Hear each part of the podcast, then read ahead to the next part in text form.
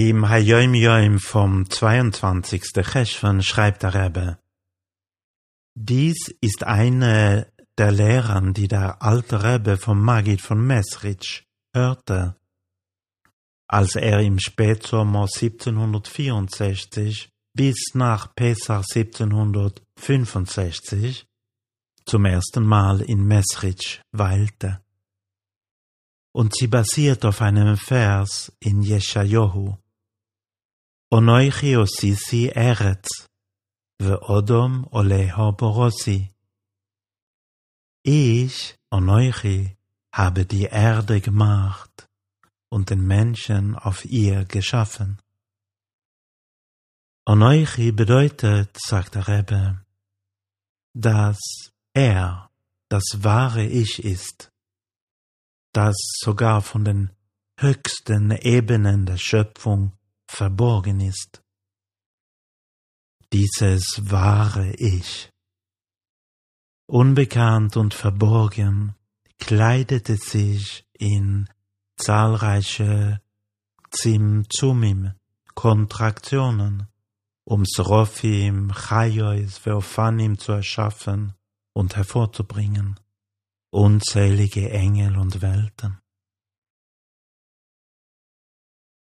Und durch diese zahlreichen Kontraktionen, Zimzumim, habe ich diese physische Welt erschaffen, Osisi Eretz, und ich habe auf ihr den Menschen erschaffen, Odom, Oleho, Vorossi,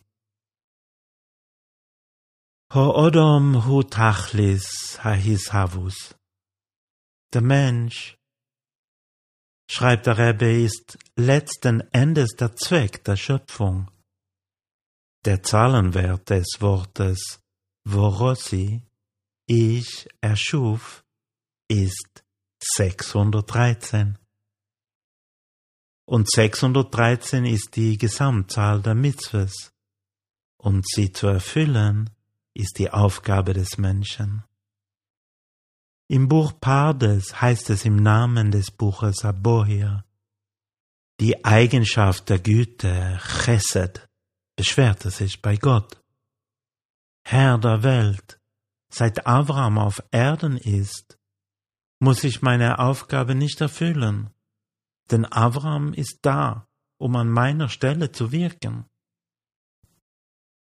Avraham war die Güte selbst. Er, er verkörperte Freundlichkeit, zeigte gegenüber Fremden Gastfreundschaft, um die Einheit Gottes in unserer niedrigen Welt bekannt zu machen. Damit, so sagt der Rebbe, war er auf einer viel höheren Ebene als Chesed in Azilus. Die Tatsache, dass Chesed sich über Avrahams Dienst an Gott beschwerte, widerspiegelt sein Eifersucht. So ausführlich ist der Hayim Yom heute. Aber die Botschaft dahinter ist noch viel, viel bedeutender. Zimtum. Zimtum ist die Antwort auf die Frage, wie kann etwas neben Gott existieren? Zimtum heißt, dass Gott sich sozusagen zurückzog, um Platz für eine Schöpfung zu machen. Aber der Rebbe erklärt in einem Brief, dass, dass das Konzept vom Zimtum nicht wortwörtlich zu verstehen ist. Selbst Kontraktionen kann nicht bedeuten, dass Gottes Gegenwart aus der Schöpfung verschwand. Vielmehr ist sein Licht noch immer überall gegenwärtig, aber verschleiert. Ein später Brief des Reben formuliert die Konsequenzen davon. Äh, wenn wir begreifen, dass Gott jetzt im gleichen Umfang präsent ist, wie er vor der Schöpfung präsent war, bedeutet das, dass wir ständig von Angesicht zu Angesicht mit Gottes Gegenwart leben. Und obwohl der Symptom uns daran hindert, Gottes Gegenwart zu erkennen, sind wir doch in der Lage, Gottes Gegenwart spürbar zu machen, durch beispielsweise Handlungen von Freundlichkeit und Güte in unserer Welt.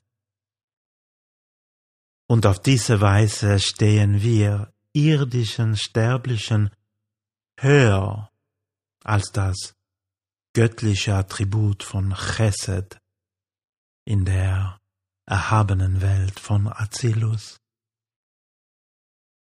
Wir Menschen können Gott in der Welt spürbar machen.